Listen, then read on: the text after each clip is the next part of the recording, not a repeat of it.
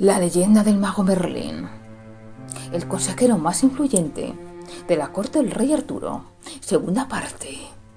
Un podcast inspirado en un artículo de Recreación de la Historia. En el podcast anterior expliqué la relación que existía entre el mago Merlín y el rey Arturo y por qué era tan estrecha su relación, por qué era tan influyente. En ese podcast hablaré del mago Merlín este mago era hijo de un incubo, un demonio que adoptaba la forma humana para poseer a las mujeres mientras dormían. Su madre era una princesa.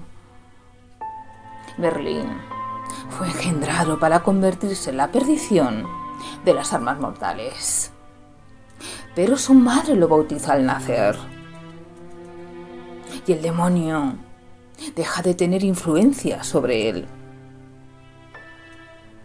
dando la libertad a Merlín de escoger entre el buen camino o la perdición.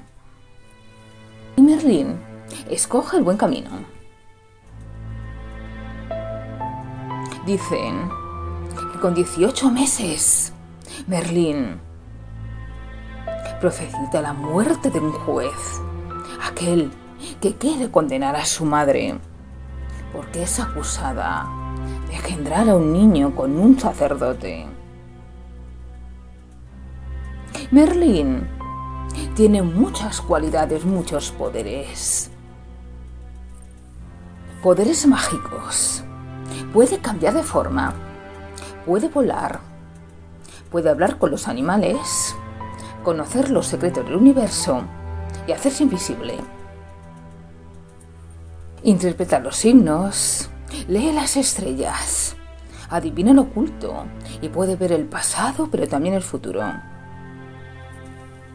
Merlín no vive en la corte del rey Arturo, sino en el bosque, con los animales. Se alimenta de frutas y bebe agua de un manantial. Y vive con su amada en el corazón del bosque. Pero, ¿muere Merlín o no muere? Para la mayoría de los relatos, Merlín es eterno, es inmortal. Pero para otros sí muere. Merlín es un anciano ya y conoce una hermosa joven llamada Nimue. Y Merlín la llama la Dama del Lago le construye un palacio en el fondo de un lago para que sea su amante. Nimue desconfía del mago, pues sabe que es hijo de un incubo. Y engaña a Merlín. Ella le pide que le enseñe todos sus poderes.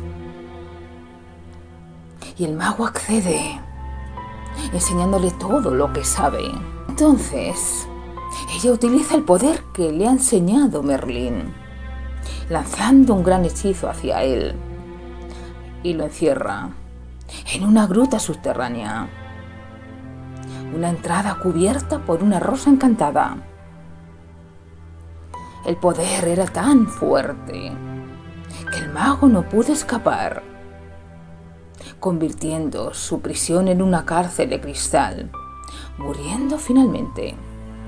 Aquí está la historia del mago Merlín, su nacimiento y su muerte. ¿Creéis que realmente murió? ¿O el mago Merlín era tan poderoso que superó su propia muerte? Eso lo dejo a vuestra reflexión.